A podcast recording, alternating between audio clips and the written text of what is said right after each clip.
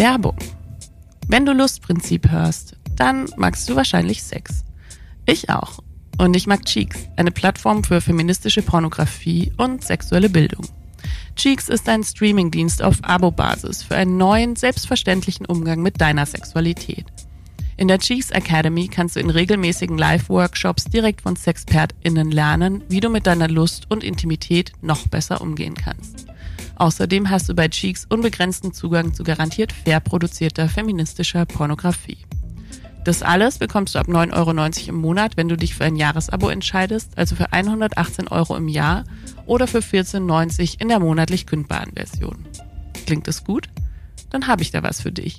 Mit dem Code LUST7, LVST 7 als Zahl, kannst du das Cheeks Jahresabo heute als Neukundin ganz unverbindlich 14 Tage lang kostenlos testen und jederzeit während oder nach der Probezeit kündigen. Geh dafür jetzt auf getcheeks.com, das ist G-E-T-C-H-E-E-X.com mit dem Code LUST7. Ihr findet den Code, meinen Direktlink und weitere Infos zu Cheeks auch in den Show Notes.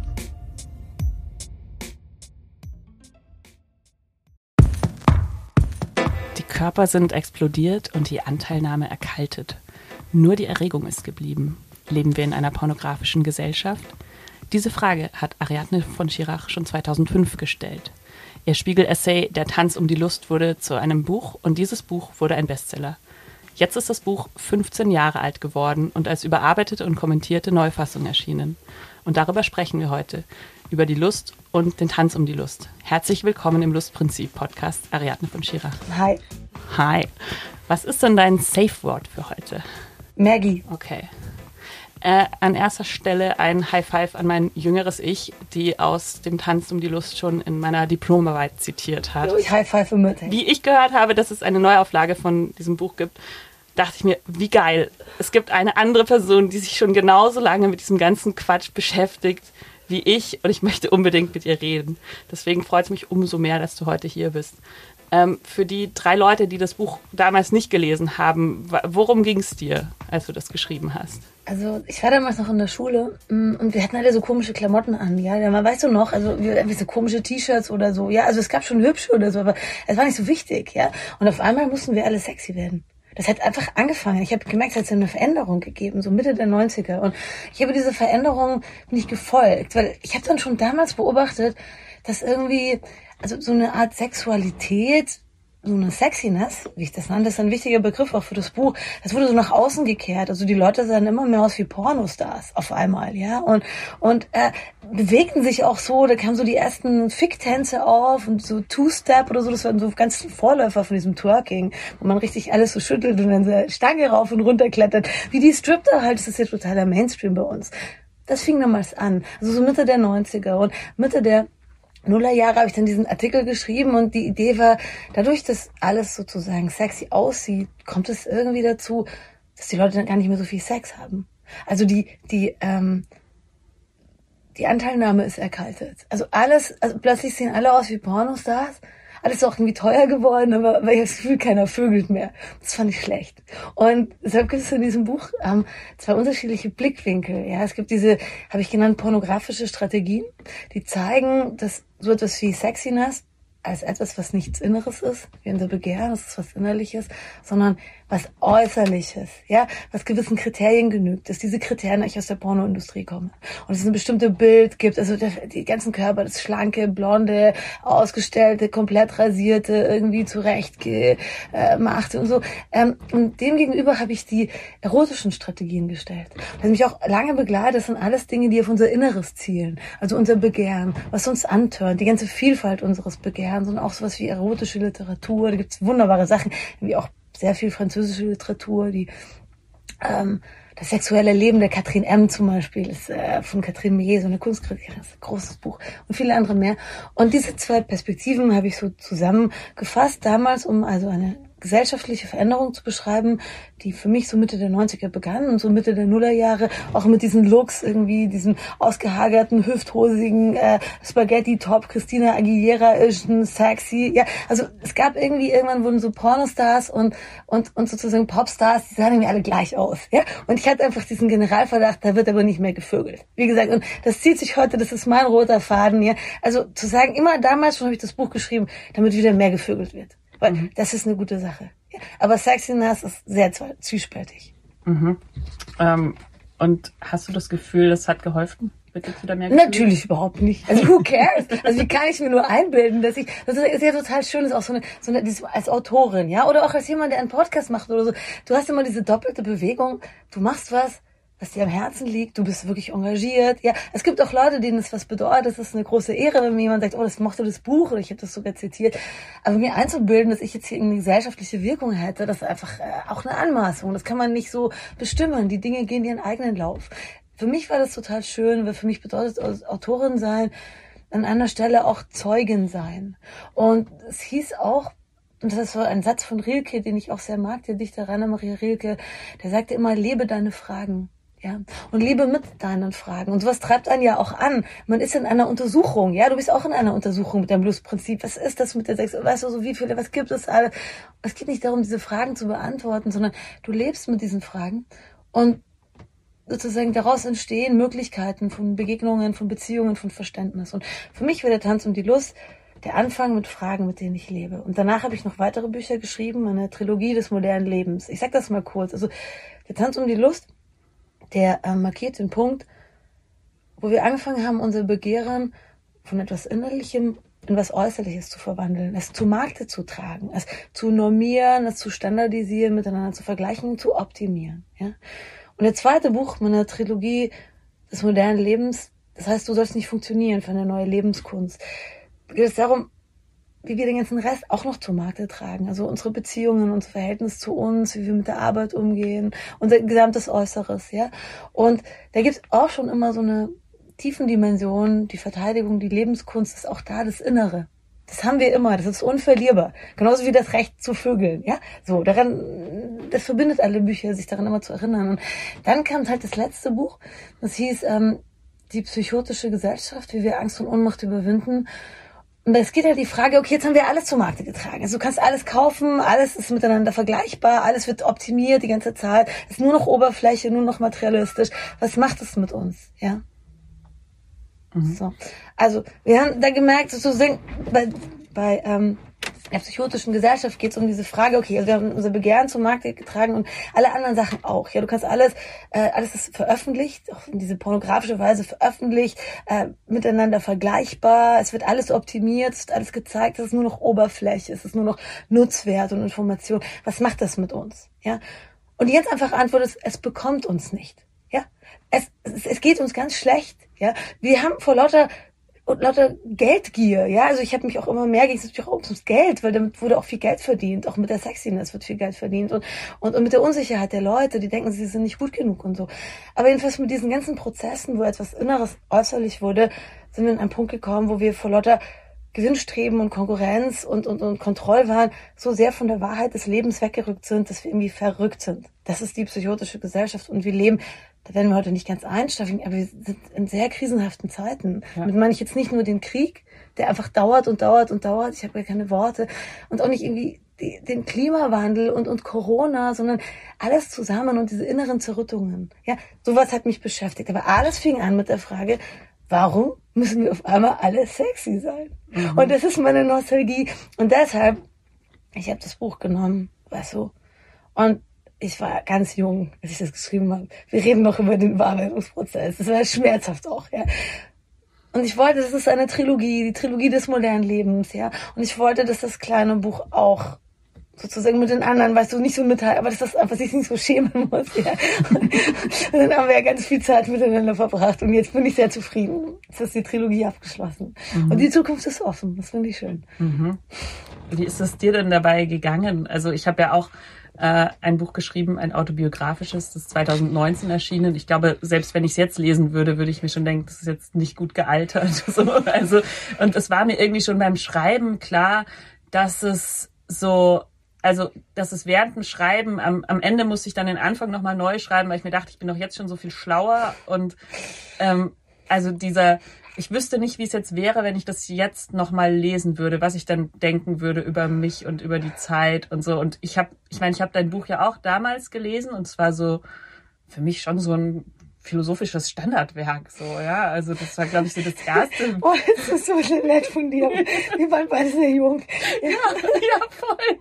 Und es war so cool, wie ich das jetzt wieder gelesen habe. Es war echt wie so eine Zeitkapsel, wo ich mir dachte so, wow, da, da, das waren unsere Probleme damals, so wie crazy, oder?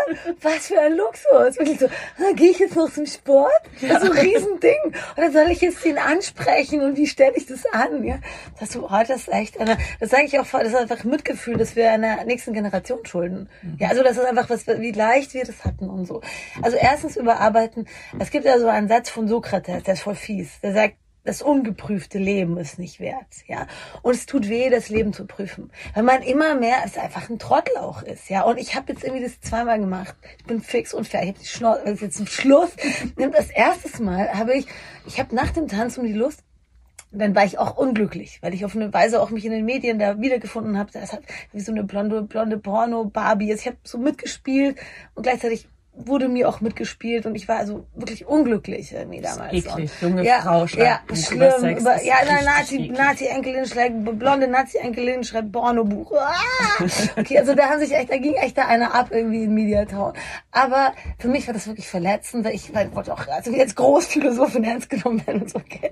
Und, ja. äh, also zumindest als irgendwie Intellektuelle, ja. Und, ähm, und dann habe ich aus, aus lauter Unglück habe ich dann gesagt, nein, ich, ich habe mich total zurückgezogen. Ich habe natürlich Angebot bekommen, ja, du schreibst das gleiche Buch nochmal, sehr genau. viel Geld und so. Ja, ich sage, no fucking way. Und dann habe ich so eine Kolumne über Glück geschrieben. Mhm. Die war ganz schön, die hat mir wirklich geholfen, weil ich selber eben, ich war mal kurz ganz erfolgreich gewesen, aber ich war wirklich nicht glücklich, ja. Und, und, und, und, und die habe ich jetzt nochmal überarbeitet. Das sind die Glücksversuche. Mhm. Das ist sehr schön. Das ist ein Buch wirklich über meine Seele. Und ähm, es gibt 80 Glücksversuche, die, wo man immer neu guckt, was, was Glück ist, was gutes Leben ist und es ist einfach was Persönliches. Das war hart, das zu überarbeiten. Das Überarbeiten ist immer gleich, ja? Du schaust dir den Text an, denkst dir, ach, das ist schon okay. So, dann schaust du nochmal, na, das ist doch, das ist schon viel schlechter. Okay, wir sind doch ein bisschen gucken oder so, ja? Und dann fängst du da so ein bisschen an zu polieren und auf einmal, ja, ist der ganze Text neu. So, also das war bei den Glücksversuchen unglaublich viel Arbeit und dann kam der Tanz um die Lust, ja. Es war noch viel schlimmer. Ja, ich war leider damals doch keine Großphilosophin gewesen. Ich war gerade mal sozusagen irgendwie so mitten im Studium gewesen und habe mich da so munter an Zitaten bedient und habe auch ein paar interessante Thesen gehabt oder so. Aber das Buch ist geschwätzig und eitel und viel zu lang gewesen, ja. Und und ich, ich habe manchmal wirklich den Ton auch nicht getroffen. Und also das war jetzt nicht so ein intellektuelles, wuh, wie ich das so gedacht habe. Muss ich jetzt mal in aller Bescheidenheit sagen. Das war nicht so toll. Ich hatte jetzt aber die Chance, und das ist so eine zärtliche Geste, auch in diesem geprüften Leben. Ich bin in der Zeit zurückgereist und hat mir geholfen, das Buch zu machen, das ich damals gerne gemacht hätte, aber mhm. nicht konnte. Ja, und dafür habe ich eine ganz besondere Art der Überarbeitung gewählt. Ich habe nur mit Originaltext gearbeitet und ich habe nur gekürzt. Mhm. Das das Buch hatte kein Lektorat, ja. Da war jemand, aber dieser Mensch war nicht fähig, das zu tun. Ich habe einfach, das, das war viel zu lang. Ich habe 340 Seiten, ich habe 120 Seiten rausgeschmissen. Mhm. Man merkt es nicht. Mhm. Ich nehme an, du hast beim Lesen gesagt, ach ja, der Tanz um die Lust oder so. Das ist ja alles noch da. Also ich habe das alte auch noch ja. ähm, und es war schon sehr viel dicker. Als ja, ja. Das Neue und so. glaub mir, wie schlimm ist, dass ich das jetzt sagen muss, aber da hat auch nicht, also das musste auch alles raus. Ja, mhm. also das war wirklich so wie wie wie bei einer Skulptur. Da war noch so, musste das Bein noch freigestellt werden oder so. Ja, und und äh, ich habe auch ein bisschen was umgestellt und so und ich habe einfach dem einen Rahmen gegeben. Ähm, der, der in der Gegenwart Bestand hat und dass das irgendwie behalten, was interessant ist, was zum Beispiel niemand mehr hören wollte, waren so, so alte Referenzen oder so 20 Seiten Partygeschichten. So, so, oh Gott, halt's Maul, bis just don't, don't. Und dann haben wir schon wieder den Wodka geholt und yeah. Es waren immer noch ziemlich viele Partygeschichten. Siehst du? Tun, ja. Ich habe die Hälfte rausgeschmissen. Mhm. Think about it. Ja. ja. Und was ich halt auf jeden Fall gemacht habe, ist, ich habe die Gegenwart eingebaut in den Fußnoten. Mhm. Ja, also ich habe mir so gefragt, wir gucken ja von heute aus und das ist ja interessant beim Lesen. Wenn du sagst, wie gehen Entwicklungen weiter? Haben wir heute noch ein sexiness Problem? Ich würde sagen, es ist einfach der Standard. Es ist Instagram-Filter Standard. Es ist genau das, die Sexiness war was Neues vor 15 Jahren. Und jetzt ist es der Standard, den wir gar nicht mehr hinterfragen, wir es gar nicht anders kennen. Ja. Und jedes junge Mädchen und jeder junge Typ und jeder junge nicht-binäre Mensch, der aufwächst und, und, und irgendwie das ist der Standard. Ja. Everything, but everything has to be sexy und so weiter. So, na, jetzt haben wir andere Probleme. Jetzt müssen wir gucken, dass der Planet nicht kaputt, also nicht noch mehr und so kaputt geht. Aber ähm, also ich denke, es gibt einfach diese, es gibt nur den Originaltext, deutlich verschlankt. Es gibt als Einladung diese Gegenwart in den Fußnoten. Und beim Lesen ist es so, du bist, du gehst zurück, aber du gehst auch hierher. Mhm. Und äh, das, also das war so mein Geschenk an mein früheres Ich. Deshalb, think about it, es ist nicht so schlecht zurückzukehren. Mhm. Ja? Mhm. Also, ich kann dafür Werbung machen, dass man sich das auch traut. Aber ich sag dir, es hat wehgetan. Es war nervig. Es war ekelhaft. Ich habe es gehasst. Ja, ich habe so einen schlimmen Ort, das kann ich dir noch erzählen. Ich habe so einen schlimmen Ort gehabt, wo ich das gemacht habe. Ja. Also ich hatte Widerstand, um das freundlich auszudrücken. Also ich so, oh Gott, ja. Äh. Und, und, und, und, also wir, wir haben so ein Einkaufszentrum und im, im, unten in dem Einkaufszentrum drin ist so eine, eine Bäckerei, eine hamburgische Bäckerei. Die machen sehr gute Mettbrötchen, was ich mag. Und Filterkaffee. Und ähm, die haben da so eine Insel und da ist so ein Sofa, so ein giftgrünes Sofa. Und da habe ich mich hingesetzt. Da habe ich das gemacht. Mit Mettbrötchen. Mit Mettbrötchen. Manchmal gab es an zwei Mettbrötchen-Tag. Das war ein schwieriger Tag. Ja. und, und, und, und, das war so, das ist so widerständig da eigentlich an sich, weißt du, so hässlich irgendwie auch. Und, und, und es hat genau meinen Widerstand auch, den ich dem Buch gegenüber, das hat sich so genullt und dann konnte ich sehr gut arbeiten. Ich habe das auch, also ich kann am besten schreiben in so richtig hässlichen Hotels. Ja, super. Ja, endlich mal. Weil mhm. ich, ich liebe das auch. Also ich bin echt so. So Nichtorte. Ja, ja, Ich mag auch Nichtorte. Ich schreibe auch gerne in Einkaufszentren und, und, und so, ich kann überall schreiben. Aber ich mag, also es muss nicht so, es muss nicht zelebriert werden oder so. Ja. Und ich bin ewig dankbar dieser Bäckerei unten und ihren Mettbrötchen, die haben mir echt geholfen. Das, weil das will man nicht machen. Das ist wie so eine alte, nasse Sachen, eine alte, nasse und stinkende Sachen steigen. Mhm. Und du musst irgendwie die an deinem Körper trocknen. Also auch irgendwie so ein Prozess der Selbstversöhnung, oder? Ja. Ja. Also auch so streng sein, aber auch liebevoll sein. Ja. Das ist eine große Zärtlichkeit. Also das ist, glaube ich, so einer der, das ist schon eine Form literarischer Masturbation. Also es ist unglaubliche Intimität.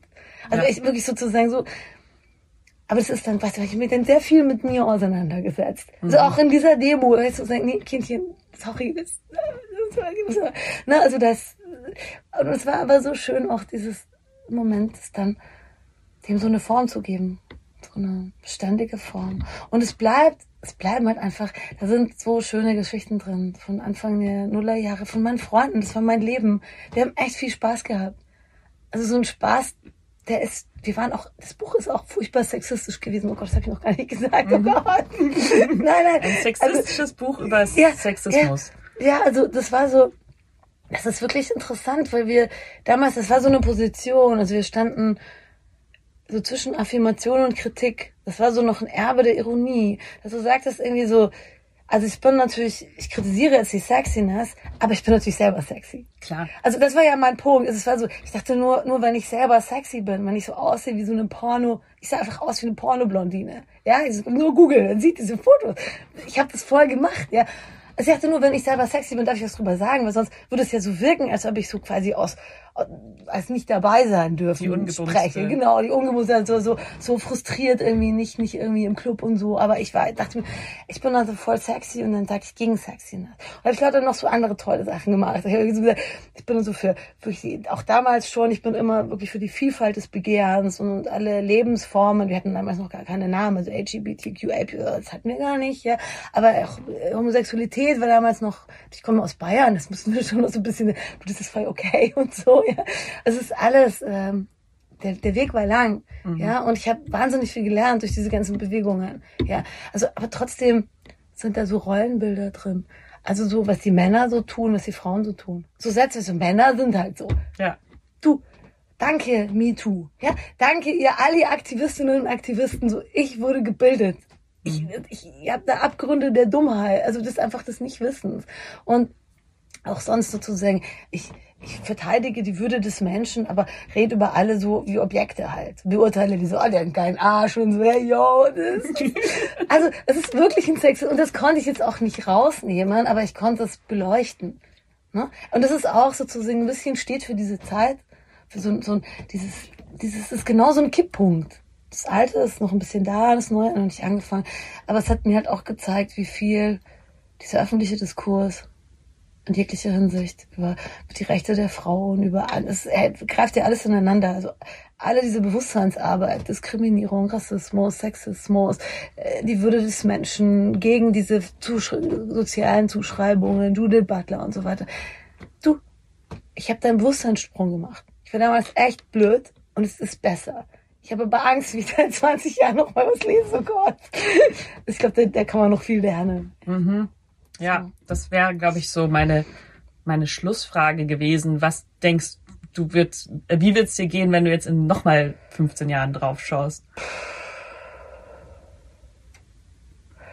Weißt du, also ich glaube, dass man es schon auch schaffen kann, als Mensch, der sich mit Themen auseinandersetzt, dass man irgendwann also es gibt so belastbare Positionen, finde ich. Und ich hatte auch in diesem Buch einige belastbare Positionen. Also so meine Haltung gegenüber der Vielfalt des Begehrens. Das, da kann ich drauf setzen. Ne? Oder auch irgendwie so eine, so eine schöne Idee vom Menschsein, als auch Zusammensein, als Aufgabe, als etwas Geteiltes.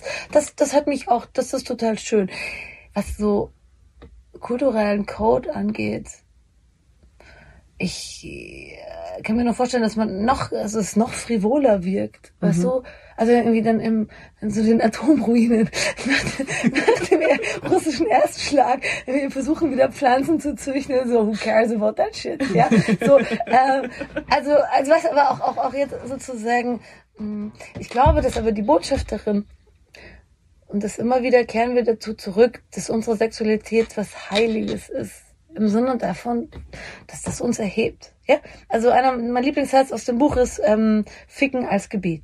Mhm. Und ähm, das ist für mich eine Möglichkeit der Teilhabe. Ja, es ist tatsächlich ein, ein, Gottesdienst. Ich feiere das Leben mit einem anderen oder mit anderen und teile das. Ja, und das ist etwas, was uns äh, tröstet und erhebt, was uns verbindet und gleichzeitig als Einzelne meint.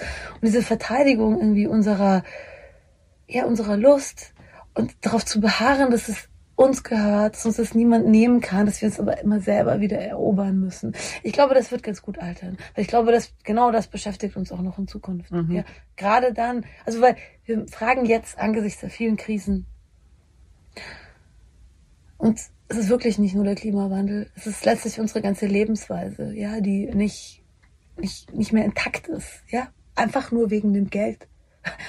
irgendwie, und das ist nichts, was wir einzeln so ändern können, weil es wirklich immer diese paar Firmen gibt, ja. Es ist mir auch zu blöd, sowas zu erzählen, aber es ist irgendwie die Wahrheit, ja. Wir sind wie so im Bann irgendwie des, des, des Geldes. Und, und das muss irgendwie aufhören. Und wir müssen uns nach dem guten Leben wieder fragen. Und dieses, unsere Körper zu bewohnen und sie auch zu schmücken, wie wir das wollen und die miteinander zu teilen, mit wem wir das wollen und wie wir das wollen, ja, und es in Freiheit zu tun und in Würde und gegenseitige Achtung, ja, das ist gutes Leben. Alles andere ist ja, ich muss noch fünf fucking Hosen kaufen, bis ich endlich einen finde, der mich wieder bumst. Das ist scheiße, ja? Ja. Was definitiv besser ist als vor 15 Jahren, ist der Zugang zu feministischer Pornografie und sexueller Bildung. Eine Plattform, auf der ihr beides findet, ist Cheeks. Außerdem gibt es bei Cheeks erotische Audio-Stories und regelmäßige Live-Workshops, bei denen ihr direkt von SexpertInnen lernen könnt. Das alles garantiert schmuddelfrei, hundertprozentig legal und schön anzusehen, ohne nervige blinkende Banner, dafür mit Menschen, die richtig heißen Consensual Sex haben. Das alles bekommt ihr ab 9,90 Euro im Monat, wenn ihr euch für ein Jahresabo entscheidet, also für 118 Euro im Jahr. Oder falls ihr nicht sofort ganz so viel Commitment wollt, was ich natürlich auch verstehen kann, für 14,90 Euro in der monatlich kündbaren Version. Wie eine richtig gute Influencerin habe ich heute einen Code für euch. Mit dem Code Lustprinzip, alles klein geschrieben, so wie dieser Podcast heißt, also mit V statt U, könnt ihr das Cheeks Jahresabo heute als NeukundInnen ganz unverbindlich 14 Tage kostenlos testen. Jederzeit während oder nach der Probezeit kündigen, falls es doch nicht euer Vibe sein sollte, was ich mir aber kaum vorstellen kann. Geht dafür jetzt auf getcheeks.com. Das ist G-E-T-C-H-E-E-X.com mit dem Code Lustprinzip LVST P-R-I-N-Z-I-P. Ihr findet den Code, meinen Direktlink und weitere Infos zu Cheeks auch in den Show Notes. Und jetzt geht's weiter mit Ariadne von Schirach. Du hast es vorhin angesprochen und darüber habe ich auch echt viel nachgedacht äh, in Vorbereitung auf diesen Podcast ähm, dieser, dieser Kipppunkt, an dem wir damals waren. So, wir, wir waren Teil dieser sehr sexistischen Welt und gleichzeitig wollten wir daraus heraus was verändern, indem wir irgendwie vielleicht wahrscheinlich noch sexistischer waren. So. Also ähm, es gab ja damals dieses Buch, ähm, das du, glaube ich, auch zitierst, äh, Female Chauvinist Pigs von Ariel Levy, hieß sie, mhm. glaube ich. Und ähm, ich denke da im Moment viel drüber nach, weil es, ich habe das Gefühl, jetzt gerade kippt es wieder so ein bisschen in die andere Richtung. Also wir sind jetzt in dieser total sexpositiven Welt irgendwie. Und zwar mit einer Sex-Positivity, die nicht nur bedeutet, du darfst machen, was du willst, solange es irgendwie den gängigen Konsentregeln entspricht, sondern eben auch, du hast es aber auch irgendwie zu machen. So. Mhm. Und das ist was, ähm, darüber wollte ich mit dir sprechen, weil du ja dich auch mit Aufklärung befasst hast, was auch die Aufklärung da vielleicht kann. Ähm, weil für mich ist es so, ich meine, ich schreibe jetzt seit 14 Jahren über Sex, ja, also ich habe sehr, sehr viel mit Sex zu tun. Und mir ist es inzwischen langsam zu viel, wie, wie invasiv pädagogisch ich permanent enttabuisiert werden soll. Also ich habe irgendwie vor ein paar Tagen, ich gucke, also mein Kink sind so äh, Home-Renovierungs-Dokus äh, oh, und äh, auf äh, einem großen Streaming-Dienst ähm, gibt es jetzt eine Sendung, die heißt The Sex Room. Und da kommt so eine. Hast du, hast du das? I love it so much. Oh, ja. Ja, ich auch. Liebe das, ja. ja. Genau, also ich, ich dachte mir, ich so aus diesem, es ist ja irgendwie mein Berufsverpflichtungsgefühl, habe ich mir äh, eine Folge angeschaut. Und da kommt wirklich eine charmante würde sagen, Anfang 70erin mit so, die hat auch immer so bunte Schals an und so, Kurzhaarfrisur. Und die ist so Innenarchitektin und die designt dann so Pärchen ihren Sexroom. Und währenddessen ähm, müssen die noch sich irgendwie auspeitschen und so und und die, die enttabuisiert die dann immer so und sagt, ja, also auch ein Mann kann einen Buttplug benutzen und so. Und ich denke, ja, das stimmt alles, aber Just shut up. Äh, also es ist, also für mich macht es immer so das, das Gegenteil von, von Lust und Geilheit. Und ich komme da ganz oft an den Punkt, dass ich so ein bisschen fast schon an meinem Beruf zweifle, weil ich mir denke, mache ich das auch so, dass ich die ganze Zeit Leute so voll auf die zwölf enttabuisiere und sage, du musst aber jetzt irgendwie mehr ausprobieren und empower dich und ich weiß nicht, solche Sachen. Und dann gibt es jetzt gerade dieses Buch, das hat mich auch sehr, ähm, ja, ich habe es noch nicht ganz gelesen, aber es hat mich irgendwie sehr beeindruckt von Catherine Angel, Tomorrow Sex Will Be Good Again, ähm, die eben auch so schreibt, so, es ist so ein, ein Imperativ, dass gerade wir Frauen uns mehr ausprobieren sollen. Also das ist die eine Seite, dass wir Frauen das ganz viel sagen. Und auf der anderen Seite gibt es natürlich auch, wie wir durch MeToo jetzt alle wissen, einfach, es gibt einfach sehr, sehr viele Risiken auch, wenn man das tut. Und ich bin gerade so an einem Punkt, wo ich mir denke, ist es, ist es cool, was wir hier machen? Lass uns auch ein bisschen komplexer werden. Also erstens denke ich, dass wir alle ein Gefühl haben für Dinge. Und das, was ich verteidige, ist dieses Gefühl. Es ist unser Innenraum. Du sprichst nicht unbedingt von der Enttabuisierung, sondern von der Kommerzialisierung. Das ist genau das Pornografische. Sex ist etwas, was bestenfalls kichernd im Halbdunkel stattfindet. Ja? Und es ist eine verdammt persönliche Angelegenheit, außer du stehst davor, darauf, dir vor aller Welt besorgen zu lassen. Fair enough, ja. Aber es ist quasi etwas, was einen selbst was angeht. Und was du beschreibst, wo du viel mehr Ahnung hast als ich, ich hatte ja das Problem, nach diesem Tanz mit Lust wollten alle mit mir über Sex reden. Ich war so, ich habe zehn Jahre gebraucht. Ja, also so ganz tapfer von mir, dass ich wieder, ich bin ein bisschen nur eingerostet, weißt du, wie man das so macht, ja. Aber, aber sozusagen, also mir ist einfach, einfach klar geworden, das ist echt sozusagen eine ganz per persönliche Sache und das Empowerment ist, sozusagen nach innen zu gucken. Und wenn du sagst, ey, ich will gerade einfach zwei Jahre lang niemanden bumsen, ich hab die Chance so voll, hey, das ist okay. Ja, also was sagst du, ist es eigentlich mit, seiner, mit seiner Seele zu sprechen und zu gucken, worauf man gerade steht. Und diese, diese Kommerzialisierung ist sozusagen wie so eine Zudringlichkeit und da ist jetzt noch ein Scheinwerfer ausgestellt worden. Das ist auch das, was ich beschrieben habe, auch als pornografische Strategie.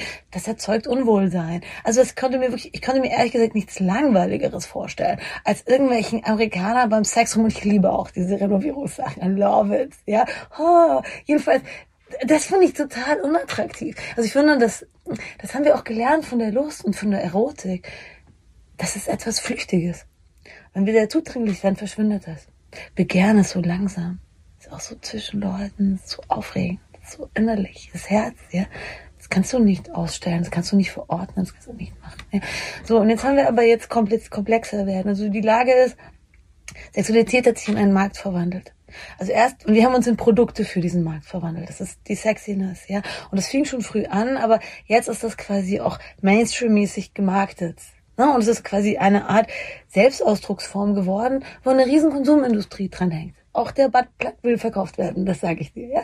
So, ähm, das ist und das ist irgendwie auch ekelhaft immer, wie alles, was so total kommerzialisiert wird. Und ähm, das Zweite ist, dass es natürlich auch verdeckt, dass es immer noch massive Machtstrukturen gibt und das Patriarchat also wirklich nicht tot ist. Ja? So, also sozusagen, dass du als Frau in jeglicher Hinsicht, ich bin in jeglicher Hinsicht diskriminiert worden als Frau.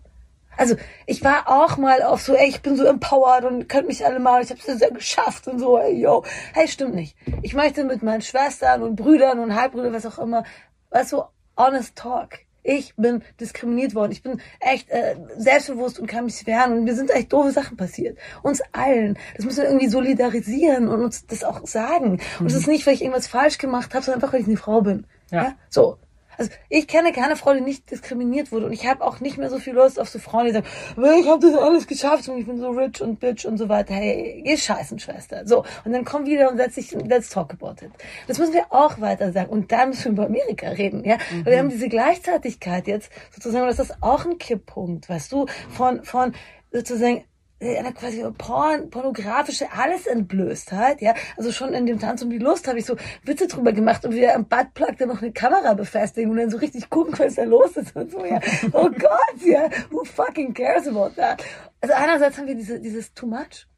Und es ist oft so, ich liebe das in der Philosophie, also die beste Beschreibung auch in der westlichen Philosophie, äh, es ist für mich die Dialektik, ja. Also Dialektik beschreibt eben den Umschlag einer Sache in ihr Gegenteil. Das ist oft so. Also man kennt das ja auch selber, manchmal ist man so ganz traurig und dann ist man auf einmal heiter. Oder andersrum, ja. So ähm, melancholisches vielleicht. Und ähm, und es gibt also einerseits haben wir so diese, diese totale alles Erlaubtheit, alles Entblößtheit und, und auch schon richtige Probleme mit, mit, mit, mit dem Widerstand gegen, gegen Formulierungen und Gender und bla bla bla. Und andererseits äh, hat Amerika das Abtreibungsrecht abgeschafft. Mhm. Ja, das ist fucking major. Und weißt du, was mich so mitnimmt? Dass es keine Proteste gibt. Wirklich. Es gibt so es wenig. Gibt, ja. Also klar gibt's, aber das ist das Schlimmste. Ja, und ich habe erst das nachvollzogen. Also ich musste mich auch noch kurz einlesen, also zu, zu sagen, die hatten einfach ein generelles Recht auf Abtreibung, verfassungsmäßig verankert. Und der Supreme Court hat das äh, gekippt. Es ist mhm overturned, ja, aber diese Mehrheit, während Trump sind die gestorben, die Richter, und es haben diese konservativen Richter da drin, ähm, die das machen und die haben eine unglaubliche Macht. Und es bedeutet, dass das Abtreibungsrecht an die einzelnen Bundesstaaten zurückfällt. Dass sie selbst entscheiden sozusagen, was, wie die das handhaben. Und du hast klassisch konservative, südliche, religiöse Staaten, die alle gesagt haben, wie, es ist jetzt verboten. Und es geht nicht darum, ich hatte, dachte schon so, in Amerika, das ist partiell, ja. Also in New York kannst du weiter abtreiben, klar. Konntest du immer schon. Nur, es gibt jetzt so eine große rurale Blase. Wenn du kein Geld hast, wenn du keine Mittel hast, wenn du keine Hilfe hast, bist du sofort in einem Mittelalter, ja. Und dass sie dann sozusagen, ich hatte mein zynischster Gedanke war, die haben ja gleichzeitig das Waffengesetz nochmal gelockert. Und ich dachte mir, die züchten sozusagen das Material, das sie dann wieder abknallen, mhm. ja. Also irgendwo müssen die ja herkommen, die Leute, die dann blöd rumstimmen im Amoklauf. Mhm. Und das ist ähm, sozusagen diese Angriffe in die reproduktiven Rechte der Frau, damit in unsere Freiheit. Ja. ja. Das ist mehr als besorgniserregend. Ich ja. krieg eine ganze Haut, wenn ich darüber rede. Und es passiert nichts und alle, also wie, wie das gerade eigentlich los ist, ja, also Putin, es geht einfach weiter, ja, die Ukraine wird gebombt, gebombt, gebombt. Ich warte nur, bis irgendeiner da mal stirbt, ja, also das ist wirklich zu Herz zerreißen. Der Amazonas brennt und brennt und brennt, ja, hier ist es irgendwie heiß, heiß, heiß. In Amerika wird nicht mehr abgetrieben. Wow, damals zu Zeiten von Tanzen bloß wirklich unser Problem, weil so, also ich hatte noch mal Make-up auflegen.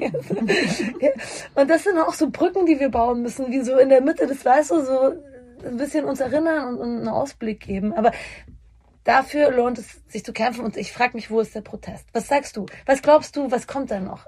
Du bist da vielleicht auch besser Einblick als ich. Äh. Mhm. Also ich habe auch, ich habe mich natürlich auch mit Kolleginnen unterhalten, also ähm, auch anderen Sexualtherapeutinnen, Beraterinnen, also auch mit einer Kollegin zum Beispiel, die eben auch in der schwangeren Konfliktberatung lange gearbeitet hat. Und es gibt jetzt wohl Organisationen, die halt ähm, diese Abtreibungspille dann verschicken an die Frauen gleichzeitig.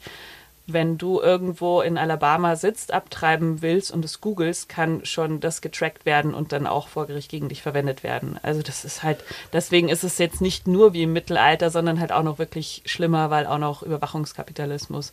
Und es gibt in Österreich eine Organisation, die irgendwie diese Pillen verschickt und jetzt auch irgendwie eine eine neue Trial für einen neuen Off-Label-Use von diesen äh, Abtreibungspillen plant ich verlinke das in den Show Notes. Es gibt ein paar Dinge, weil wir uns halt auch gefragt haben, was können wir denn von hier aus machen? So, ja, weil es ist schwierig. Also, ähm, und es gibt so ein paar Dinge, also man kann ein paar Organisationen unterstützen, aber das ist halt im Moment so die, die Reaktion der Hilflosen für alles. Dann spendet man halt kurz wieder nach Afghanistan, dann spendet man dorthin so, ne? Also, das ist das, womit wir irgendwie so, the Hollywood Solution, throw money at the problem, so, ja. Aber es ist, es ist einfach krass. Also ja. Es gibt gerade wirklich viele Probleme. Also ich finde, das ist wirklich so auch eine Aufgabe, dass man immer wieder in allen möglichen Medien mal so eine Art sagt, das ist eine ganz schwere Zeit gerade. Also das ja. entlastet uns. Das ist genauso wie wir Frauen einander sagen müssen, dass wir noch diskriminiert werden. Dass es nichts ist, wovor man sich schämen muss, dass man nichts falsch gemacht hat. Das passiert einfach. Und wir müssen uns irgendwie solidarisieren und dagegen kämpfen und das aussprechen. So, so ist auch diese Krise. Wir müssen irgendwie erstmal das aussprechen. Es ist gerade alles ganz schwierig und wir finden so Brücken irgendwie von so einem leichten Thema, das aber dann auch ganz existenziell wird, weil Sexualität ist auch unsere Lebensfreude und es ist wirklich so, dass wir irgendwie auch in so schwierigen Zeiten zu unseren Ressourcen zurückkehren müssen, ja, und irgendwie so, ja, unserem Herz folgen und irgendwie ja, die Liebe zu haben in unserem Leben, in Beziehungen, unsere Körper zu teilen. Das ist wirklich auch ein Schutz. Ja, also es ist ich finde das wirklich sehr beängstigend gerade. Und ich finde es das wichtig, dass man das sagt. Weil es nicht, wie leben man in dieser gespaltenen Wirklichkeit, das war das mit der psychotischen Gesellschaft. Also einerseits, ich gerade, bei mir kommt auch wieder ein Paket an. Also ich gebe es zu, ich steige morgen in den Flieger, ja. Also bei mir gibt es auch so ein Leben, das irgendwie so, so easy weiterläuft. Irgendwie so noch so, also es scheint irgendwie zu laufen oder so. Und gleichzeitig ist der, wird der Abgrund kommt immer näher. Mhm. Ja, und mh, mm, das ist wirklich, da muss man das Leben feiern. Ja, also man muss wirklich ähm, lieben Menschen zu viel Alkohol trinken und mehr Vögel. Ja, das ist wirklich der Link. Das ist nicht trivial oder so. Ja, sondern es sind Dinge, die uns Kraft geben. Und und und das ist dann auch irgendwie diese Kraft, die man braucht, zu sagen, unsere Freiheit, ist unsere Körper zu teilen. Und unsere Lage als Frau ist es, dass wir schwanger werden können. Und die Verhütung und die mögliche Schwangerschaft selbst in die Hand zu nehmen, ist ein Menschenrecht. Ein, ein, ein, Grundrecht. Und wenn uns das genommen wird, das ist sozusagen, es ist genau das, das Geschenk, das wir machen können. Ja, unseren Körper mit jemandem zu teilen und, und das zu bestrafen. Das ist wahnsinnig dunkel. Mhm. Da darf der Widerstand, der Widerstand ist einerseits zu sagen, ich höre nicht auf, zu lieben, ja. Und andererseits ist ja auch zu sagen, we gotta march, ja. ja? Also das ist nicht hinnehmbar. Ja? Also was ich mich dann auch frage, ist dann, wo sind eigentlich die Männer? Also was sagen die dazu? Weil ich meine... Können die in die Küche. ich glaube, jede Frau hatte schon mal, jede heterosexuelle Frau, Cis-Frau, die mit einem Mann Sex hatte, oder mehreren, ist vielleicht schon mal an jemanden geraten, der dann irgendwie so diskutieren will, ob er wirklich ein Kondom verwenden muss. Ja. So. Und dann hinterher, da soll sie nicht mal abtreiben. Also diese, ich finde, das Maß an Verantwortung, wie sehr das alles auf Frauenkörpern lastet. Das finde ich krass. Nein, Frauenkörper sind einfach Objekte. Es ist von alters her das Recht der Frau, über Leben und Tod zu entscheiden. Es ist mein Recht zu entscheiden, ob ein Baby lebt oder stirbt. Und zwar meins allein. Ich habe das Recht schon benutzt. Ich habe selber abgetrieben. Ich bin wahnsinnig dankbar dafür. Ja, ich würde wirklich kämpfen bis zum letzten Augenblick für alle Schwestern, dass jeder das darf.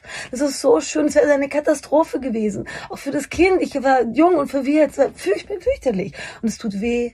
Es tut mir heute noch weh. Und ich denke daran und ich verneige mich, ja, vor diesem Ungeborenen. Okay, aber das ist meine Entscheidung. Ich kann damit leben. Ja, und diese, sozusagen die Entscheidung, das, das ist ja genau die Essenz auch von Sexismus einer Frau, das Recht abzusprechen, ein denkendes und fühlendes Wesen zu sein und eigene Entscheidungen zu treffen. Im Matriarchat sind die Frauen die Herren des Landes. Die entscheiden, wie gewirtschaftet wird, die entscheiden, wie das Land vererbt wird, ja, wie damit umgegangen wird. Die haben anders zusammengelebt mit der Natur und mit den anderen. Und es sind so Kräfte, die wir jetzt gerade in der Krise mit dem Planeten brauchen. Mhm. Ja, also ich brauche jetzt nicht noch jemanden, der keine Ahnung hat und sich hinstellt und so viel redet. Das ist Zeit für meinen Lieblingswitz. Pass auf. Also, kommt ein Mann zum Arzt. Und der Arzt sagt zu ihm, Sie müssen aufhören zu masturbieren. Mhm. Und, der, und der Mann sagt, ja, aber warum?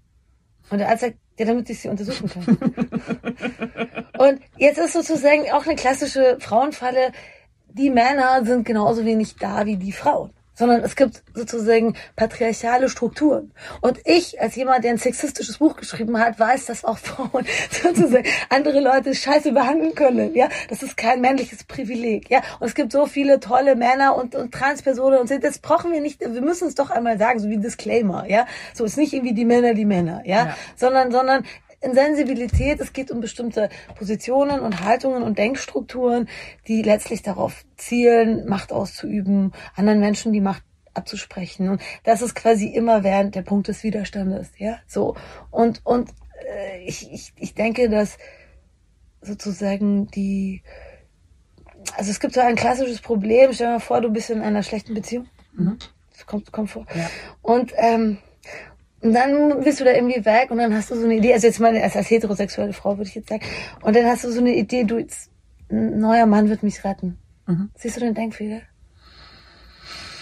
Ist ja. es, warum? weißt du, wer dich retten wird? Du wirst mich ja. retten. Und wir Frauen müssen uns retten. Diese Ab wenn wir da warten, dass jetzt irgendwelche Männer kommen und sagen, oh, ich finde so schade, dass du nicht mehr abtreiben kannst. Also das ist schon in biblisch, ja. Sondern wir Frauen müssen uns da solidarisieren. Also na, da kommt jetzt nicht noch so ein netter Präsident und der macht es auch besser oder so. Nett. So, das ist irgendwie, das habe ich auch gelernt. Das ist sowas, diese Female Chauvinist Pics von Ariel Levy, weißt du? Das ist so eine Form weiblicher Ermächtigung, in dem man noch männlicher ist als die Männer. Ja. Das habe ich wirklich gemacht. Also ich, bin auch, voll, ja. ich bin voll, ich bin so, ich sauf die alle unter den Tisch und ich laber sie auch unter den Tisch und ich, keine Ahnung, kann auch draufpinkeln, ist mir wurscht, ja. Mhm. So das, was ich möchte. Ich möchte als Frau in dieser Welt tätig sein. Because I care. Ja. Das ist, was ich tue. Es ist mir wichtig. Es ist mir, ich will auch auf niemanden mehr draufpinkeln, nicht, dass ich das jemals getan hätte. Aber so, ich möchte das und diese, diese Verbundenheit und diese, diese Solidarität, diese Liebe, das sind die Kräfte, die wir jetzt brauchen in der Krise. Mhm. Ja. Und nicht jetzt nochmal noch mal so Frauen, die noch krasser drauf, also jeder darf das machen und so. Aber das war der Fehl bei, bei Female Chauvinist Pigs. Die, die, die Freiheit ist doch nicht, männlicher zu sein als ein Mann, sondern einfach eine Frau zu sein, was für, was auch immer das für einen bedeutet, ja. Für jede Frau ist das was anderes. Aber es bedeutet zum Beispiel, dass du das Recht haben musst, über deinen Körper zu bestimmen. Dass du dich frei bewegen kannst, dass du Karrierechancen hast, die gleichberechtigt sind, dass du dich mit anderen austauscht, dass du dich kümmern kannst, wenn du möchtest und dich um nichts kümmern musst, wenn du keinen Bock hast. So. Das, ja. Ja, Jetzt haben wir gerade schon ein bisschen über die, die Liebe geredet. Ich finde auch da äh, war der Tanz um die Lust schon ein bisschen prophetisch. Das war ja irgendwie genau so die Zeit, wo so Online-Dating schon so in den zarten Anfängen war. Ja, es war prophetisch. Ja. Und ich meine, Tinder gibt's jetzt seit wann? 2012 oder so? Hm. Und das ist ja dann nochmal was anderes. Das ist ja dann so Mobile Dating, also dass man wirklich per App das alles macht. Das ist ja dann so die.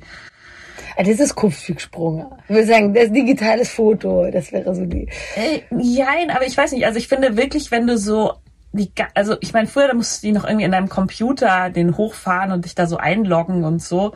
Und jetzt kannst du es halt echt am Klo machen und in der U-Bahn und es ist halt überall so. Also, oder gerade wenn du sowas anschaust, so wie Grinder, also dass du wirklich guckst als schwuler Mann, ah, okay, der ist fünf Meter weg, dann treffe ich den jetzt. So. Also das ist schon noch, noch ein bisschen unmittelbarer geworden. Du hast vollkommen recht, aber es ist ja Teil dieser Kommerzialisierung. Genau. Also quasi, ne, du lässt ja auch deine Daten da und so, ne? Und, und ich, äh, also ich habe wirklich diese Anfänge des Online-Datings erlebt, es war ganz schön. also Seiten wie Adult Friend Finder und so, äh, das war richtig darling, Alter. Und äh, das ist natürlich, also ich habe echt das Gefühl, ich hab, weiß schon selber gar nicht mehr so genau, wie man so analog datet. Also nicht, dass ich besonders gut wüsste, wie man online datet, aber irgendwie, das war so schön damals. Wir haben uns halt einfach irgendwie angesprochen. Und es scheint mir heute so schwierig. Ich weiß, wie siehst du das? Also kannst du, hast du, also wann hast du das letzte Mal einen Menschen, den du irgendwie hot fandest, mit dem du geredet? Letzte Woche. Ja, okay, schau, es lohnt sich nee, doch, Sex Podcast zu machen. Das war wirklich krass, weil wir haben uns äh, im Schwimmbad kennengelernt und dann einfach zweieinhalb Stunden gequatscht und danach waren wir beide so, wow, das passiert nicht mehr oft. So. Und es war richtig cool. Und es war irgendwie so, so, so wholesome irgendwie. So ganz, ja. ganz eigen und besonders auf eine Art. Also das, das müssen wir irgendwie erzählen und verteidigen, ja. Also ich glaube, weil ich, ich denke, das ist so eine Art von Widerstand auch gegen diese Kommerzialisierung unseres Begehrens, die bedeutet, das ist etwas, was eigentlich auch sehr, es ist innerlich, es ist auch komplex und viele Gesichter und so viele Zeitstufen, ja. Es ist so was Dreidimensionales. Und das Digitale ist nur so was Zweidimensionales, ja. So. Und, und das irgendwie, das immer wieder dahin zurückgeht und das, das, dass man Situationen erzeugt und aushält, wo man wieder mit den, die anderen wieder sieht. Wir sind ja alle wie so aus den Augen verschwunden, eingesaugt von diesen kleinen Geräten. Das ist ja crazy. Und, und dadurch entsteht aber die Öffentlichkeit gar nicht mehr so auf der Straße. Und das, das wären so Dinge, die, die uns, äh, die, die wieder gut tun würden. Ich weiß, ich muss auch mehr am, am Analogen forschen. Aber das ist schön, das ist das, so ist es nämlich eigentlich. Man sieht irgendwie jemand und es ist total nett. Ja. Und, und dann schaut man, was man möchte. So.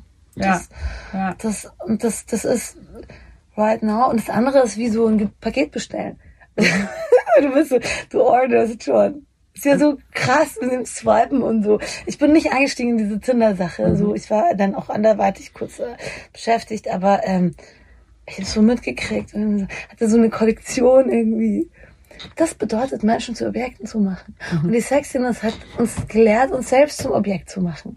Also das kann, das mir komisch finde, dass sie sich anpresst wie eine Ware auf dem Markt, wie so ein Stück Fleisch. Ja. Aber wir haben doch alle eine Seele, wir sind doch alle dreidimensionale, vier multidimensionale Leute. Und das ist irgendwie so, nur weil es jetzt total so common ist und jeder das macht, das ist nicht man kann auch sicher mit Tinder Spaß haben, ja, Respekt, aber, aber an sich ist es ja furchtbar. Du, und dann fotografierst du auch deinen fucking Penis und schickst den rum oder so. What the fuck, da wollen wir nicht hingehen, ich verstehe das auch nicht und so, aber, ähm, aber sozusagen, das ist ja der ultimative Marktwert. Ja. Also du reduzierst dich quasi auf ein Stück Fleisch. Ja. Und auch das Spannende ist, es gibt ein ganz gutes Buch ähm, über, über Online-Dating und was es irgendwie so soziokulturell mit uns macht. Ähm, das heißt Nothing Personal von Nancy Joe Sales. Mhm. Und sie beschreibt halt wirklich auch ihre Erfahrungen und ordnet die dann eben auch ein mit den entsprechenden Statistiken. Und sie beschreibt halt wirklich, wie, wie auch so ein Algorithmus eben funktioniert auf einer Dating-App, dass man dann wirklich, äh, man swiped einmal bei äh, Blondinen über 1,80 und dann kriegt man nur noch Blondinen über 1,80 vorgeschlagen. Also dass dann der Algorithmus sich merkt, okay, vielleicht ähm, mag diese Person niemanden, der zum Beispiel schwarz ist oder keine Ahnung, ja. Ähm, also die sind in sich schon irgendwie rassistisch und auch lookistisch. Du wirst auch gerankt, je nachdem, wie viele Leute dich halt gut finden, wirst du dann nur so und so viele Leuten angezeigt. Dann musst du irgendwie bezahlen dafür, dass du mehr Leuten angezeigt wirst. Und also auch das, was das irgendwie macht, und dann hast du manchmal überhaupt keine Matches, dann hast du wieder, kriegst du irgendeinen Bot vorgeschlagen, der dann wieder deine Moral irgendwie hochhalten soll und so. Also wie da irgendwie auch mit, ähm, mit uns gespielt wird. Und ich habe darüber viel nachgedacht, wenn ich jetzt fünf Jahre Tindere und nur Blondinen über 1,80 ähm, matche. Also was für eine, was für eine Monokultur züchte ich mir da auch heran oder? Es ist ganz schlimm. Wer nicht gestört wird, verstört. Und das sind diese Echokammern, ja. Also wir haben ja gerade auch ein gesellschaftliches Problem von Leuten, die irgendwie eine komische Weltanschauung haben und unglaublich viel Feedback bekommen dafür. Und es wird immer einfacher gemacht, irgendwie in deiner Ecke zu bleiben. Das sind so radikale Vereinsamungen, die den Bürger als tatsächlich auch als Widerstand, also als, als, als Moment, sich zusammenzutun, für eine Welt zu kämpfen, irgendwas zu machen. Du, jeder sitzt in seiner Ecke und das ist eine, das ist natürlich eine totale Masturbation, diese Echokammer. Ja, du kriegst ja nur noch deinen Shit, so, ja, ja, ja, ja, ich bin so toll. Und das ist einfach, äh, also Erotik lebt oft von Gegensätzen, von Reibungen. Ja, das andere ist ja nur Ficken. Das ist halt nur so, so, so, also nichts gegen Ficken, aber sozusagen du, du, du, du teilst dann so, du hast wie so einen Vertrag, da darf nichts schief gehen. Dann checkst du dich so aus. Ich kenne total viele von diesen Dates, was du erzählen wie es ist und so, ja. Okay. Und, äh, dann, dann, dann hast du so irgendwie gleichzeitig das Problem, dass du eigentlich jetzt auch ficken musst. Es ist Ja. ganz schwer, Nein zu sagen, ja, müssen wir auch ehrlich sein. So. Also sitzt du dann schon da, als, als komm schon oder Jetzt hast so. du dir die Beine rasiert. Ja, jetzt So. bring it on. Na ja, okay, ist alles schon mal passiert, okay, ich kenne mich auch. Aber ähm, dann ist sozusagen ein, also der, der Moment, na, sich wirklich einzulassen, vom anderen überrascht zu werden, sich irgendwie, also auch was zu sehen, was man nicht dachte, ja, so jemanden sexy zu finden, von dem man das gar nicht gedacht hätte. Das ist ja die Bezauberung auch. Also Amos Pfeil wurde ja auch verwendet, um diese Unterschiede zu überbrücken. Es war ja voll zu erklären, nein, da kam die vorbei, die hat so, so ist nicht mein Typ oder so, aber wow. Und dessen berauben wir uns. Also Tinder ist für mich eine ganz kleine Meerschweinchenschachtel. Und, und, und, und da, sozusagen, also nichts gegen Meerschweinchen und nichts gegen Schachtel, aber die Welt ist groß und wir brauchen Trost. Ja, und wir brauchen, also sozusagen, das ist ja auch, also kannst du dich da durchs Leben tindern, bis er verstummt, der gladige Geschlechtstrieb, ja, und äh, das Abenteuer zu wagen, das, das Abenteuer des anderen zu wagen, die Liebe zu wagen, sich einzulassen, das sind so Sachen, die das Gefühl, das ist irgendwie richtige, den richtigen Job und das richtige Aus und, und das ist das, was uns gestohlen wird. Wobei wir uns das stehlen lassen, weil es eigentlich unverlierbar ist, ja. Also genau das, dass wir ein begehrter Körper im Raum sind, dass wir mit anderen interagieren, ja, sondern stattdessen Meerschweinchenschachtel. Da rein haben wir uns aber selber getan. Und, da, und das ändert nichts daran, dass die sehr gut ist, dass sie gut hergestellt wird, dass mit sehr viel Geld gemacht wird, aber wir sind da rein. Niemand hat es gemacht, außer wir. Wir können da auch wieder raus. Und das ist sozusagen immer wieder die Einladung, zu sagen, kehr zurück, kehr in deinen Körper zurück. Bewohne ihn, anstatt ihn zu verkaufen. Das heißt, der Weg aus der Meerschweinchenschachtel führt übers Löschen von Ja, Tinder. das ist jetzt, nein, Genau, das das ist aber, du, ja. Ja, aber sozusagen, ich habe selber immer wieder so, ich habe so, also ich schaue mir gerne so bestimmte Websites an. Ist nicht pornografisch, sondern irgend so ein Zeug. Ich liebe so Klickstrecken und Fotosachen und bla bla bla. Und es gibt so ein, zwei Sachen, wo ich dann sagen muss, boah, eigentlich ist es schlecht. Es ist eigentlich eine schlechte Energie. Es ist immer, wenn ich da drauf gehe, ich bin danach irgendwie kleiner und schmutziger und nicht in a good way. Ich bin sehr gerne schmutzig, aber es ist schlecht schmutzig. Und, und, und das ist irgendwie so, steht mir frei, das zu machen oder nicht. Ich muss das nicht verteufeln. Aber man muss halt selber für sich gucken. Auch, hey, es gibt total schöne Tinder-Dates, Liebesgeschichte, alles. Es ist kompliziert. Ich soll doch nicht sagen, lösch Tinder für Anfänger, sondern zu sagen, wie kannst du der Vielfalt deines eigenen Begehrens in deinem Leben Raum geben? Und dem Zufall. Und dem Unerwarteten. Und dem Engagement. Das ist schön. Das ist eine schöne Frage. Also ich habe überlegt, was ähm, bei mir hängen geblieben ist beim Tanz um die Lust, als ich das nochmal gelesen habe. Und ich glaube, eine der wichtigsten Sachen, ähm, die ich so voll abgespeichert hatte, war irgendwie ähm, der fragmentarisierte Blick, den Pornografie schafft. Kannst du das nochmal erklären für alle anderen? Das war dann schon, da war ich dann schon auf der philosophischen Höhe. Also der fragmentarisierte Blick. Nein, ist ja so, wir haben mal dieses Problem, um das wir schon immer wieder gekreist sind. Und zwar, also Pornos haben ein Problem. Ja. Ähm, sie müssen was Unsichtbares sichtbar machen. Nämlich unsere Lust. Das Problem, du weißt, wenn du angetörnt bist, es gibt Anzeichen, ja, du bist ja, keine Ahnung, der Nippel steht, irgendwie ein bisschen, ein bisschen rot im Gesicht, irgendwas ist feucht, so fair enough. Aber es ist innen drin. It's a feeling, ja. Und sozusagen der Pornos aber zeigen müssen, dass dort echte Lust passiert, mussten die sozusagen, ich nannte das Sichtbarkeitsfragmente. Also du nimmst, und das ist genau wieder dieser Kipppunkt sozusagen von innen, hey, das ist ein Gefühl. Das ist ja so schön, wenn man jemanden begehrt. Das ist das schönste Gefühl der Welt. Wenn du so scharf auf jemanden bist. Und der oder die auch auf dich. Das ist so toll, ja. Das, du kannst es nicht zeigen. Du fühlst es halt, ja, es ist innen drin. Und sozusagen, es gibt aber halt diese äußerlichen Anzeichen. Also bei meiner ist es ja Penis erregiert ist oder dass die Brustwarzen erregiert sind oder dass man irgendwie äh, sonst und sonst, aber nicht so viele. Und das Begehren ist ein, ein ganzheitlicher Zustand. Das heißt, du bist innen drin und der ganze Mensch vibriert.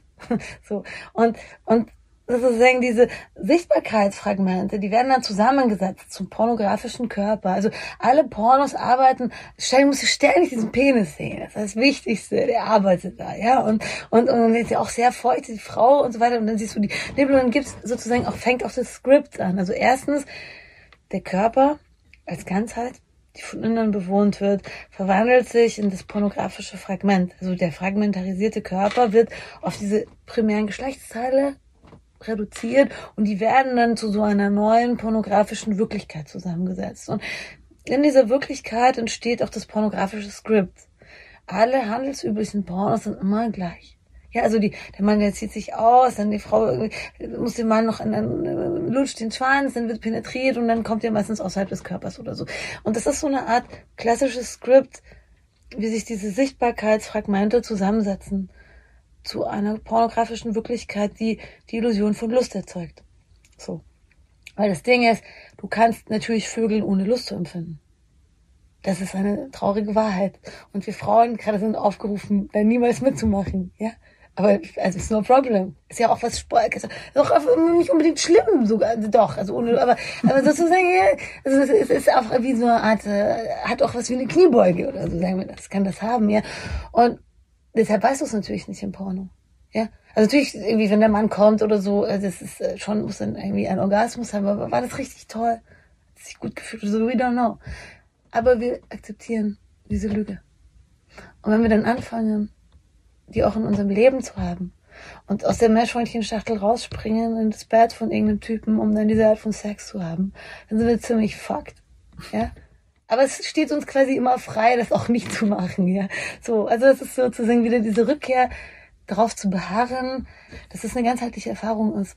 Und es ist wirklich, wir, das wir begehren sollen. Und es ist Schönes, ja.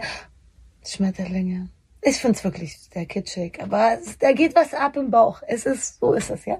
Und letztlich geht aber dieser fragmentarisierte Blick viel weiter. Und das war auch das Thema von du sollst nicht funktionieren. Das mhm. heißt, wir haben sozusagen gelernt, den Körper zu zerstückeln. Ja, und dann aus diesen Lustfragmenten neu zusammenzusetzen. Und alle diese Fragmente können sozusagen jetzt ähm, optimiert werden also alles was gestreckt und noch mehr enthaart und gebleicht und äh, gemacht und gestellt und so weiter und, und dann verglichen werden mit anderen Fragmenten und, und es entstehen überall, es wird alles so ein Netz von Konkurrenz und Durchschnitt. Und das haben wir zuerst mit dem pornografischen Körper gemacht und dann mit allem anderen. Mhm. Ja, also auch die Performance. Ja, also alles, was sie so machen, das wird dann von innen so nach außen gekehrt und so Stücke also auch wirklich der Body so helfen und auch ein bisschen in Armmuskeln arbeiten und dann auch jetzt sowas wie Instagram oder so, das ist ja so eine Partikularitätsparty. Ja, ich habe so überlegt, ob es schon Fuß sozusagen so, es gibt ja voll die Nail Art, weißt du, so, ja. dass du immer so zeigst, wie so deine Nails sind und so, gibt's auch schon die Fuß-Nail Art und so, ich muss mal nochmal drüber nachdenken. Aber, aber sozusagen unser ganzer Körper hat sich verwandelt in so ein Netz von unglaublich vielen Einzelteilen, irgendwie, mhm. die alle irgendwie problematisierbar sind. Viele sind auch problematisch, der Bauch und so weiter, ja. Und dass es aber eine Ganzheit ist. Dass es einfach ein ganzer Körper ist und ich bin ein ganzer Mensch. Das haben wir so ein bisschen aus den Augen verloren. Und mit diesen Einzelteilen lässt sich unendlich viel Geld machen.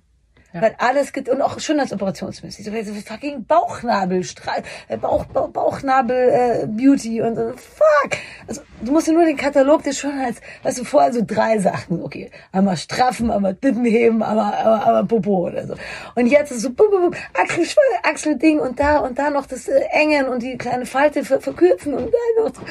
Das ist ein ganz gutes Beispiel. Wir haben das halt auch, mh, hm, auch mit Beziehungen gemacht. Mit der Arbeit und mit dem ganzen Leben. Mhm. Und das ist fatal. Inwiefern würdest du sagen, haben wir das mit Beziehungen gemacht? Weil es auch so, also sagen wir mal, die sozialen Medien sind die Monetarisierung der Beziehung. Also mhm. du, du, du hast sozusagen die, es, es, wird so in Erwartungen verwandelt alles, ja. Also es wird so getrackt, wie oft sich jemand meldet, wie schnell er zurückschreibt, was wir alle einander wieder bei, bei Fuß stehen müssen. Früher, was für einen guten Freund, also fünf, fünf Wochen nicht gehört, ruft mal wieder an, wunderbar, ich hab dich gern. Ich weiß gar nicht, was wir früher die ganze Zeit gemacht haben. Wenn ich jetzt nach Hause komme, ich gehe dann immer ins Internet. Äh, was habe ich denn früher gemacht? Ich weiß es nicht mehr. Was Tagesschau geguckt vielleicht. Nee, nee. nee das. Aber äh, aber das ist wirklich, also ich habe mich das echt gefragt. Ich will nur sagen, also wir haben da auch eine Art, das sind alles auch so Kontrollen, ja? ja. Also du hast sozusagen, das muss ständig was bestärkt und kontrolliert werden und du kannst sozusagen das auch dann darstellen. Also unsere Beziehungen sind auch sehr darstellbar geworden, sozusagen durch diese sozialen Medien und so. Die sind auch freiwillig. Ich benutze die auch. Ich liebe mein Instagram, obwohl ich wirklich sehr wenig Follower habe. Und, und, äh, und auch die anderen, ich habe sie alle gehackt, meine sozialen Medien. Ja, so. Ich mache Wettergedichte auf Twitter. Facebook ist sowas wie meine Webseite und Instagram ist auch sowas wie so eine Baby-Webseite. Aber trotzdem schaue ich wie so ein armes Arsch. Dann noch ein Like. Ich weiß, ich sitze auch abends da so eine Arme, so wir machen das alle. Mhm. Das ist so fucking erbärmlich, ja. Und, und, aber es ist auch okay, es, so ist es halt, ja. Und sozusagen, aber das, das bedeutet, dass ich, weiß ich, wie so, ich stelle mich irgendwo hin, in so eine Plattform, mit der sehr viel Geld verdient wird, stelle ich mich wie so, die tun mir so eine ganz kleine Babybühne zur Verfügung stellen. Da stelle ich mich irgendwie so drauf und dann gucke ich so, wie war ich? das ist voll, also der Masturbationswitz ist echt so deep, ja. Also vielleicht war es auch eine Frau, die zum Arzt kam. Weißt du, das, bist du da und dann sharest du da irgendwie so dein Shit. Trotzdem ist das die. Hm. Und du, du hast diese ganzen Aspekte sozusagen, auch deines sozialen Lebens und diese ganzen Layer, die kannst du da abbilden und managen irgendwie. Ja. Und es ist auch, es hat auch gute und schlechte, alles hat gute und schlechte Seiten, finde ich. Es ist nicht so einfach. Aber das waren früher ganzheitlichere Erfahrungen. Ja, mhm. so. Also, das sozusagen auch, auch du, also du kannst schon echt jeden Aspekt deines Lebens verbessern gerade. Ja. So, das muss man einfach sagen. Also diese Selbstoptimierung, das ist so ein bisschen das Thema von, du sollst nicht funktionieren. Und, und dann ist einfach diese Frage, das ist jetzt, was mich wirklich interessiert. Mm, also, ich finde, dass in unserer Gesellschaft oft etwas Schlechtes ganz ähnliches wie etwas Gutes und davor steht. Es ist total schön, so ein großes Netzwerk zu haben, aber vielleicht sind die sozialen Medien fast das Gegenteil davon. Ja. Mhm. Also es, jeder von uns hat so eine Kosten-Nutzen-Rechnung und für jeden von uns ist es wichtig zu gucken, wo er oder sie bleibt, aber auch mit anderen zu teilen. Und die Ökonomisierung der Welt was verwandelt es aber nur Profit oder so, immer nur für sich gucken. Und, ähm, und ich glaube, diese Idee für uns als Menschen, uns zu optimieren, ist lebensnotwendig. Es ist so, wir kommen alle irgendwie unfertig auf die Welt. Menschsein ist so ein Spiel zwischen Selbstannahme und Selbsterziehung. Ja, wir sind werdende Wesen und wir werden von unserer eigenen Hand auch in Form gebracht. Es ist total wichtig, sich aufzurichten. Das ist elementar. Und es war sozusagen Sokrates, als Philosoph sagte, seine Aufgabe ist es eigentlich, die Menschen besser zu machen. Aber dieses Bessermachen war, dass man ganzer wird, dass man tiefer wird, dass man vielleicht innerlich wächst. Das ist das Schönste. Das heißt, mehr zu verstehen, mehr Beziehungen zu haben. Nicht nur zu Menschen, sondern auch zu Bäumen und zu Katzen und zu Landschaften und Computeranlagen und was auch immer, ja. Und das ist eine Weise, das Menschsein immer voller zu erfahren. Und ich glaube, ich kann nur von mir sprechen. Ich bin das ist ein ganz langes Projekt, mich auch zu erziehen. Also ich mache immer noch viele Sachen, die ich nicht machen möchte. Bis hin zu diesen Webseiten, wo ich dann denke, jetzt ist Schluss oder so. Und, und äh, also ich bin in einem konstanten Gespräch mit mir, um eigentlich ein besserer Mensch zu werden in aller Bescheidenheit. Also auch zu, zu sagen, aber ich, ich komme da nie an oder so. Ich stelle mich jetzt auch auf keinen Fall hin und sage, hallo, wie geschafft, geschafft oder so. Das ist ja lächerlich. Ja. Also das ist mir zum Beispiel wichtig. Und es ist ein Moment der Verbesserung. Deshalb meine ich, das ist perfide mit dieser Selbstoptimierung. Ja, weil das sozusagen, du könntest einerseits sagen, das ist vielleicht auch nur eine Arbeit am Außen. Aber, aber ich bin auch jemand, der, der Sport macht oder sowas. Also das wäre total verlogen. Das gehört auch zum Menschsein dazu, das Äußere. Das müssen wir ernst nehmen. Nur diese Selbstoptimierung als Totalität eines Umgangs der unseren Innenraum und die Frage, ob wir ein guter Mensch sind, wirklich, ja, wir einfach uns bemühen, zu lieben und aufrichtig zu sein und auch mal zurückzustecken und was zurückzugeben der Welt. Also das komplett außen vor lässt, sondern uns in so eine Art aus unendlichen Einzelteilen bestehende Oberfläche verwandelt, wo ständig was zu tun ist. Weißt du, ist der Bauch mal wieder in Ordnung, ist der Ach schon wieder, hängt er runter. Ja, und dann hast du irgendwie, musst du noch ein bisschen an der Performance arbeiten, im Beruflichen, da musst du dann Social Media Auftritt optimieren. Du, das ist fast sehr weit weg von der Frage vom Sokrates. Ja, und deshalb glaube ich, dass aber diese Energie die wir spüren, dass wir sagen, wir sind eigentlich alle unfertig, wir müssen eigentlich alle auch arbeiten an uns, ja. Dass wir die auch, das ist wie so in die falsche, so falsch gelenkt, ja.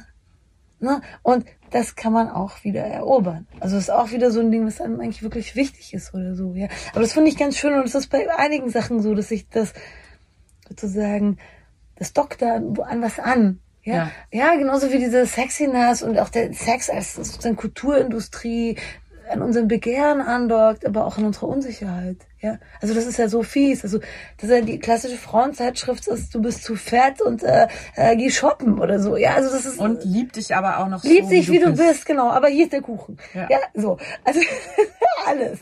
Und das lenkt uns ab. Das ist ein philosophisches Thema. Ich habe mich sehr damit beschäftigt, sozusagen dieses, der Beruf des Menschen ist es, zu sich zu kommen. Ja.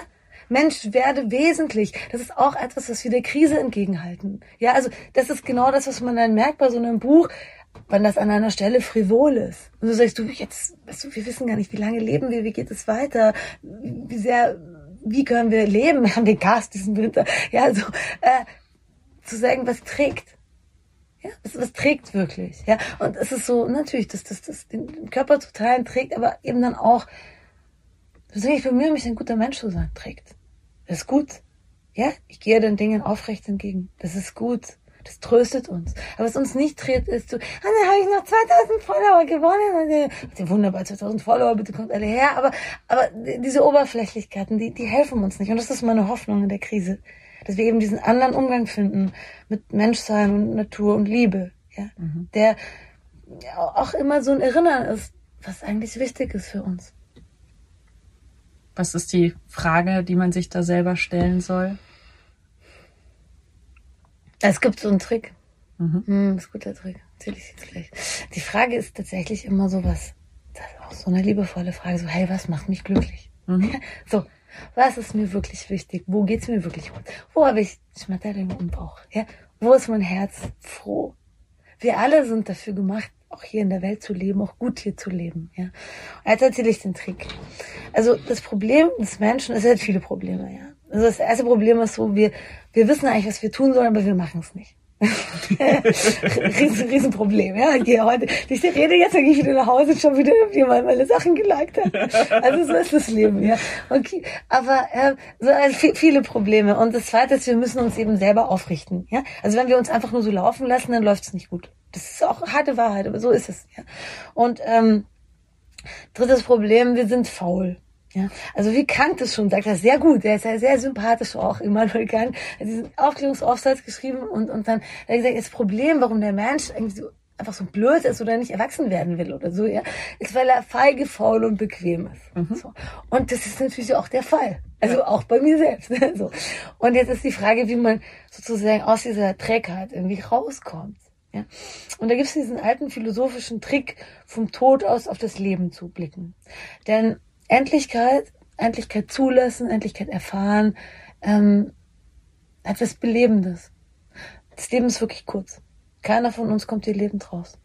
Ähm, wir, wir vergehen in jedem Augenblick. Deshalb müssen wir unsere Körper teilen und uns freuen aneinander und, sozusagen das, das Leben feiern auch, solange es uns geschenkt wird, aber es natürlich auch, auch betrauern, es auch ernst nehmen und das vergessen wir eben, ja. Also dann wuscheln wir so weiter und glauben, die Pakete kommen bis zum St. Nimmerleinstag. Aber es ist einfach nicht so, ja. Und dann kann man sozusagen vom, vom Tod aus auf das Leben blicken. Dann gibt es diese eine Vorstellung, dass wir alle diese Idee haben, ja, dass wir ähm, äh, vor dem vor dem Ende kommt dann dieser Film vor unserem Auge, was so, so. Und dann, dann kann man sich überlegen, was jetzt in diesem Film gerade so vorkommt. Mhm. So. Und was in diesem Film noch fehlt. Mhm. Und was da auf keinen Fall fehlen darf. Und dann, da muss man sich ganz ernsthaft fragen, ob man den Film mag. Mhm. Und wenn es nicht so ist, dann muss man überlegen, was man jetzt machen kann. Ja? Und es ist unsere Aufgabe. Also das heißt auch, sich selbst in Form zu bringen, irgendwie sozusagen sowohl der Regisseur als auch der Hauptdarsteller seines Lebens zu sein und dafür Verantwortung zu übernehmen, was für Dinge man erlebt, wie man sich mit anderen verbindet, was man der Welt hinterlässt. Ja, also es ist wirklich mal an der Zeit. Dieses ganze Profi Profitdenken kreist nur darum, wie man möglichst viel rausquetschen kann. Profit ist so eine fiese Beziehung, weil nur eine Seite gewinnt. In allen Begegnungen also auch immer in der Sexualität, wenn es gut läuft, außer man hat das aus abgemacht, ist so geben und nehmen. Du machst, ich mach, du mach, ich mach. Ja, das ist nice. Mhm. Aber wenn nur einer, ja, dann bist du wieder bei der Masturbation. Ja, also es ist alles so Masturbation, ja, also der der Profit und äh, die Masturbation und die Echokammer, ja, das ist so gerade das Böse in der Welt. Und äh, es hängt damit zusammen, dass wir also uns dann immer nur fragen, was wir rausholen können für uns. Ja, und Selbstoptimierung ist ja auch so eine Art von, was ist da, was kann ich überall rausholen? Was kann ich aus den Muskeln rausholen und aus den Netzwerken und aus den, aus den Connections und so weiter, ja. Und das ist natürlich auch irgendwie widerlich. Und wir brauchen also diese Haltung, wo wir uns endlich fragen, wie wir wieder mehr in die Welt hineingeben, als wir rausnehmen, ja. Ein anderes Wort für diese Haltung ist Liebe. Mhm das brauchen wir, das brauchen wir auch der Natur gegenüber.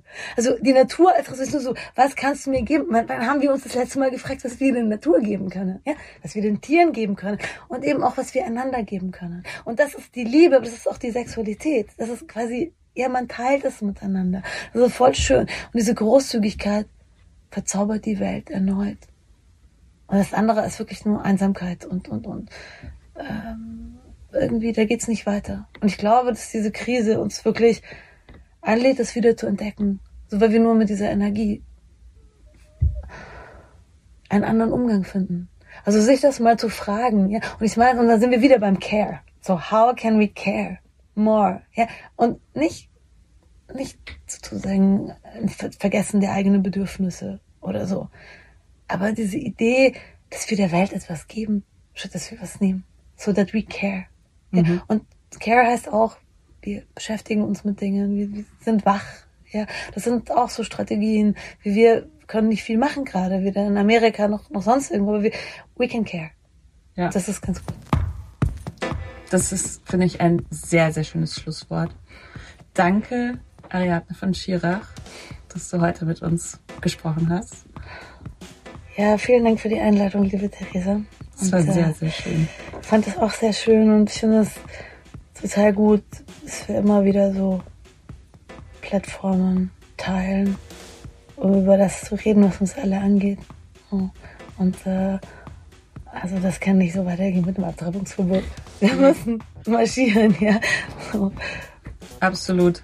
Wir marschieren. Ihr folgt jetzt sofort Ariadne auf allen Social Media. Ja! Follow the shit out of her. Abonniert natürlich auch diesen Podcast, solltet ihr es nicht getan haben bis jetzt. Ihr könnt es auch überall ganz viele Sternchen geben und ähm, Bewertungen schreiben, natürlich nur gute. Empfehlt diesen Podcast allen Leuten, die sich auch mal ein bisschen mehr Gedanken machen könnten. Danke nochmal an Cheeks für das Sponsoring zu dieser Folge. Ich freue mich sehr darauf, von euch zu hören, wie es euch gefallen hat.